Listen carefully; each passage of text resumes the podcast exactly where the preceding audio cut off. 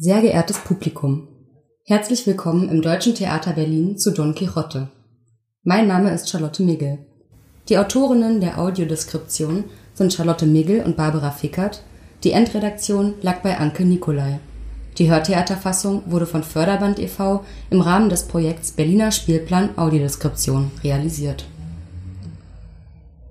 Das Stück basiert auf dem gleichnamigen Roman von Miguel de Cervantes aus dem Jahr 1605. Die Übersetzung aus dem Spanischen stammt von Susanne Lange und wurde von Jakob Nolte für die Bühne bearbeitet. Regie führt Jan Bosse. Die Gestaltung der Bühne obliegt Stéphane Lemay. Kostüme Katrin Plath. Musik Arno Krähan. Licht Robert Graul. Dramaturgie David Heiligers Jakob Noltes Fassung von Don Quixote entstand in Koproduktion mit den Bregenzer Festspielen und wurde am 22. Juli 2019 in Bregenz uraufgeführt. Die Premiere in Berlin fand am 12. Oktober 2019 statt. Wir sind im Hauptgebäude des Deutschen Theaters, das 1850 eröffnet wurde. Der von roter Stoffsamttapete gesäumte Saal verfügt über ein Parkett und zwei Ränge mit beige-goldenen Balustraden. Bis zu 600 Besucherinnen und Besucher finden hier Platz. An der Decke prunkt ein großer Kristallkronleuchter, um ihn herum die Köpfe von Goethe, Shakespeare und Schiller als Scherenschnitte dargestellt. Eine weitere Besonderheit: Der Saal, der den Spitznamen Bohnensaal trägt, ist achtförmig. Somit ist die Bühne abgerundet und genauso groß wie der Zuschauerraum. Jetzt zurück zu Don Quixote. Don Quixote ist ein Roman in zwei Teilen. Miguel de Cervantes sitzt nach einem bewegten Leben im Gefängnis. Dort beginnt er, den ersten Teil des Romans zu schreiben, der 1605 den Anbruch der literarischen Moderne bedeutet. Dort beginnt er, den ersten Teil des Romans zu schreiben, der 1605 den Anbruch der literarischen Moderne bedeutet. Nach der Lektüre unzähliger Ritterromane ernennt sich ein verarmter Junker selbst zu Don Quixote von La Mancha und überträgt sich die ehrenvolle Aufgabe, seine Mitmenschen gegen das Böse zu verteidigen und ein neues, goldenes Zeitalter aufleben zu lassen er findet im nur scheinbar naiven Sancho Panza einen treuen Knappen und begibt sich mit ihm auf die Reise, um ein einfaches Bauernmädchen alias Dulcinea von Toboso zu beeindrucken. Ihre Heldentaten enden meist in brutalen Niederlagen, weshalb Don Quixote alsbald den Beinamen der Ritter von der traurigen Gestalt erhält. Und auch mit Sancho Panzas Traum, künftig Herrscher eines Eilands zu sein, wird es nicht so recht was werden. Doch ihre Vorstellungskraft bleibt unbesiegt. Sie scheitern, stehen wieder auf und kämpfen weiter gegen Windmühlen. Es ist ein Anschreiben gegen die Fesseln der Realität, denn mit Don Quixote erfindet Cervantes einen maßlos kreativen Phantasten, der aber erst durch seinen viel pragmatischeren Spielgefährten Sancho Panza überhaupt Identität erlangt. Sie erschaffen sich mittels ihrer Gedanken eine eigene Wirklichkeit, sind sich selbst die Welt und können nicht mit, aber auch nicht ohne einander. In kürzester Zeit werden die beiden berühmt, was sie im zehn Jahre später erschienenen zweiten Teil gleich selbst thematisieren. Bis heute hat das wahnwitzige Paar Ikonenstatus. In dieser Theaterfassung des Romans schultern Quixote und Panzer ihre imaginierten Abenteuer ganz allein. Denn Regisseur Jan Bosse inszeniert das knapp 1500-seitige und überaus personenreiche Werk mit nur zwei Schauspielern. Ulrich Mattes als Don Quixote und Wolfram Koch als Sancho Panza. Ulrich Mattes (geboren 1959) ist 1,78 groß und von zierlicher Statur. Er hat grau meliertes Haar, einen weißen Stoppelbart und schmale Lippen. Ein besonderes Merkmal sind seine mandelförmigen braunen Augen, die eng zusammenstehen und in tiefen Höhlen liegen. Lachfalten ziehen sich von den Augen quer bis zu seinen spitzen Ohren. Als Don Quixote hat er einen grauen Schnauz und Ziegenbart. Er trägt ein Basecap, das von einem Hut aus Aluminium verdeckt wird dieser ist entlang der Krempe mit einem bunten Blumenkranz geschmückt. Quixote tritt in einem langen, weißen Gewand auf, das ihm bis zu den Knien fällt. Der rechte Ärmel steckt in einem dunkelgoldenen, metallenen Schuppenhandschuh. Schüttelt Quixote seine Hand oder gestikuliert er wild, erzeugen die Schuppen ein schellenartiges Geräusch. Über dem weißen Gewand trägt er ein ärmelloses Kettenhemd mit V-Ausschnitt. Unter dem Rock kommt hin und wieder eine graue Jogginghose mit zwei weißen Längsstreifen an den Beinen zum Vorschein seine Füße stecken in hohen, spitzen Stiefeln in Schlangenlederlook.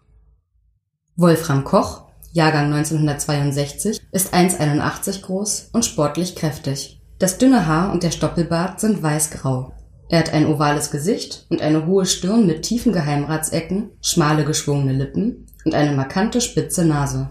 Auch seine Augen sind mandelförmig. Sie sind braungrau mit einer Oberlidfalte. Wolfram Kochs Sancho Panza trägt ein Toupet mit strähnigem schwarzem Haar und Seitenscheitel. Er tritt in einem knallroten Tanktop mit weißen Gänseblümchen auf. Darunter wölbt sich ein dicker, hautfarbener Vaton als Fettwampe. Über dem Shirt trägt er eine hellbraune Wildlederweste, um den Hals einen Schlupfschal aus Rüstungsketten. Der ist schwer und so breit, dass Panzer ihn sich von hinten als Haube über den Kopf ziehen kann. Seine kräftigen Beine stecken in einer hautengen blauen Leggings in Jeansoptik. An den Füßen hat er rotmelierte Socken und knallrote Cowboystiefel an. Anders als Quixote wechselt Panzer mehrfach seine Kleidung. So trägt er zu Beginn einen schwarzen Hut mit einer angesteckten Blume. Später fällt ihm ein roter Flamenco-Rock mit Blumenmuster bis über die Füße. Mit dem ebenfalls geblümten Top wirkt der Rock eher wie ein wallendes Kleid. Im zweiten Teil des Stücks wirft der Knappe sich einen ärmellosen roten, ebenfalls geblümten Mantel über. Dazu bindet er sich unterm Kinn ein rechteckiges silbernes Tablett auf den Kopf. Wie schon bei der Wahl des Ensembles fällt Jan Bosses Don Quixote auch hinsichtlich des Bühnenbilds und der Requisiten schlicht aus.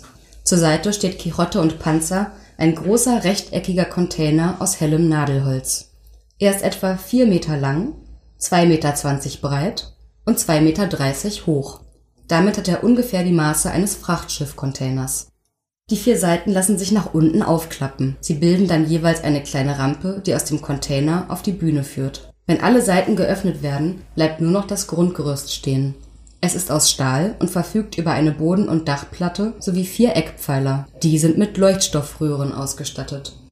In die Dachplatte ist mittig eine Luke eingelassen, durch die man von innen über eine schmale Leiter aufs Dach gelangt. Damit die Holzseiten nicht mit voller Wucht auf den Bühnenboden aufschlagen, sind sie mit je zwei Seilzügen und hellen Säckchen als Gegengewichte ausgestattet. Wird eine Seite heruntergelassen, spannen sich die Seile nach unten und die Gewichtssäckchen innen schnellen hoch. Sind alle Seiten offen, baumeln alle Säckchen unter dem Dach. Der Container steht auf Rollen und kann über Fernsteuerung in Bewegung gesetzt werden. Zudem ist unten an einer der Querseiten ein schwarzer Ledergurt mit zwei Schlaufen befestigt. Mit diesem lässt sich der Container über die Bühne ziehen. Mit viel Kraft und Mühe, denn er wiegt 900 Kilo. In beide Querseiten sind schmale Türen eingelassen. Sie öffnen sich nach innen und sind von außen nicht erkennbar. Der Holzcontainer stellt je nach seiner Position auf der Bühne immer andere Schauplätze dar. Zudem dient er den beiden Protagonisten als Mittel zur Selbstinszenierung. So kann er Grube, Spiegel, Podium und vieles mehr sein. Neben dem Container steht Quixote und Panzer noch ein zweites Gefährt zur Seite. Ein vollbepackter, handelsüblicher Einkaufswagen. In ihm befinden sich zahllose unbedeutende Gegenstände, aber auch verschiedene Requisiten, auf die die beiden Figuren zurückgreifen zum Beispiel eine ausziehbare, etwa vier bis fünf Meter lange Teleskopstange. Vorn am Einkaufswagen ist ein Metalleimer befestigt, der beim Schieben hin und her schaukelt.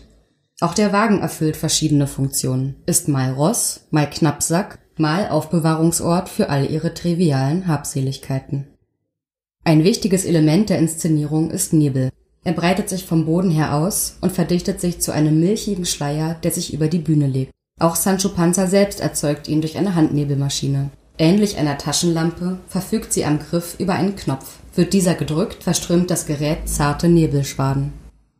Ebenfalls eine wichtige Rolle für das Stück spielt Licht. Zusätzlich zum Deckenlicht werfen flache Strahler unten am Bühnenrand frontales Licht auf die Bühne. Im hinteren Bühnenraum sind neun Scheinwerfer aufgestellt. Sie stehen auf Stativen und bilden einen offenen Halbkreis zur Bühne. Im Lauf der Vorstellung greift Sancho Panza außerdem immer wieder auf einen kleinen, flachen Handfluter zurück. Das ist ein handlicher, rechteckiger Scheinwerfer, der sich sowohl flach hinlegen als auch am Boden aufstellen lässt